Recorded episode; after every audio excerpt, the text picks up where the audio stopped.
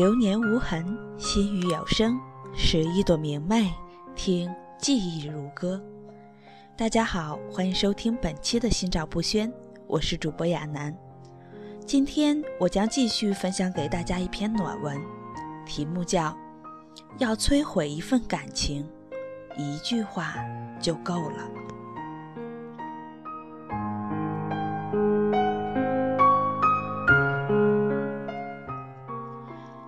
要去参加男朋友的同学聚会，女孩描眉画眼，铺粉卷发，折腾得不亦乐乎。男朋友看时间不早了，有点着急，催促道：“差不多就行了。”他随口说：“某某也去呢。”某某是男孩子追了多年无果的女人。男孩轻蔑地笑了下。你还想跟他比？语气里满是嘲讽不屑，好像老是嘲笑狂妄挑战哥德巴赫猜想的小学生。女孩的心忽地紧了一下，有希望是会错了意，追问了一句：“你是说我不可能比得上他？”男孩子没有回答，女孩回头看。看着他不耐烦地站着，一脸的失落迷茫，是在追想那个他永远也追不上的女人吧？他的心一下子变冷了。男孩就站在他身后，他却忽然觉得离他好远。那次聚会他没有去参加，之后没多久，他们就分手了。心离得远了，感情自然也就变淡了。分开是轻而易举的事儿。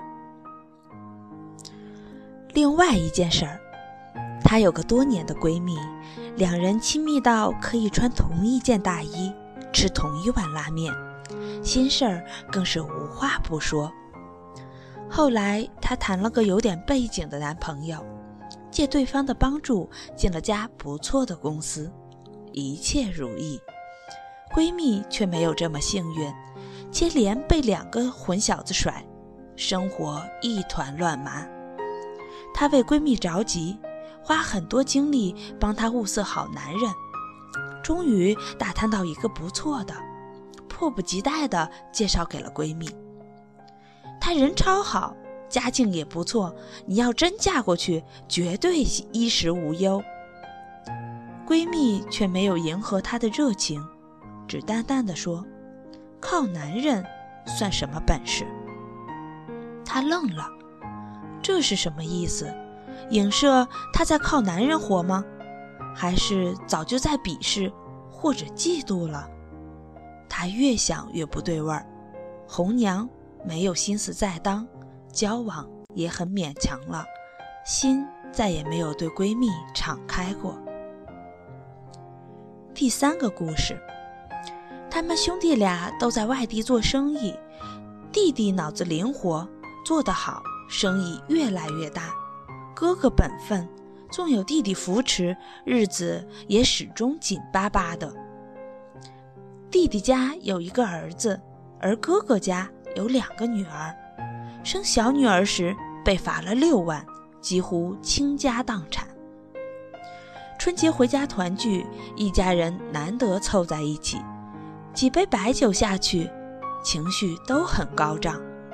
老爸趁机提议让弟弟帮忙出一半的罚款，弟弟爽快地答应了，却拍着哥哥的肩膀加了这样一句：“你呀，越穷越不长心，生那么多干嘛？不还是没儿子？”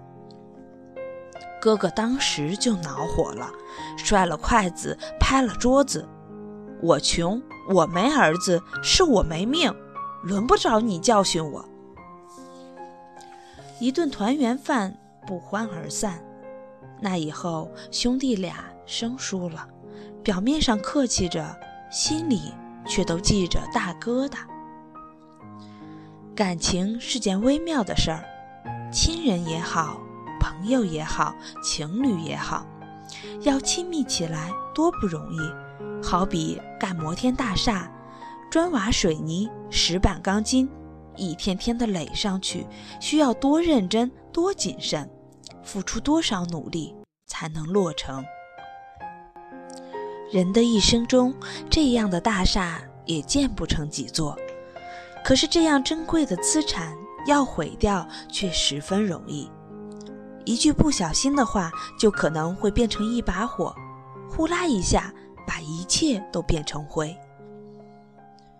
这一句话引发的灾难，也许发生时你都没有察觉，不管是存心还是口误，说完就以为过去了，可能要等很久才会发现，甚至永远也不会意识到，那栋大厦已经坍塌了。那个亲密的人被那一句话推出了你的世界，而那个被推出去的人，可能本来并不想离开，在听到你那句话的时候，纵然深感不适，也还是努力想要笑纳的，只是因为那一句话像一根刺，正好戳在心里最敏感、最脆弱的地方，拔不出，也化不掉，碰到就疼。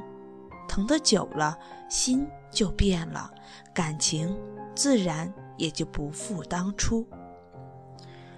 也不能怪对方小气狭隘、玻璃心。再强大的人也会有软肋，有禁忌，有不能碰触的雷区。而那随意说出的一句话，可能正泄露了你内心对他的不满、嫉妒、鄙夷。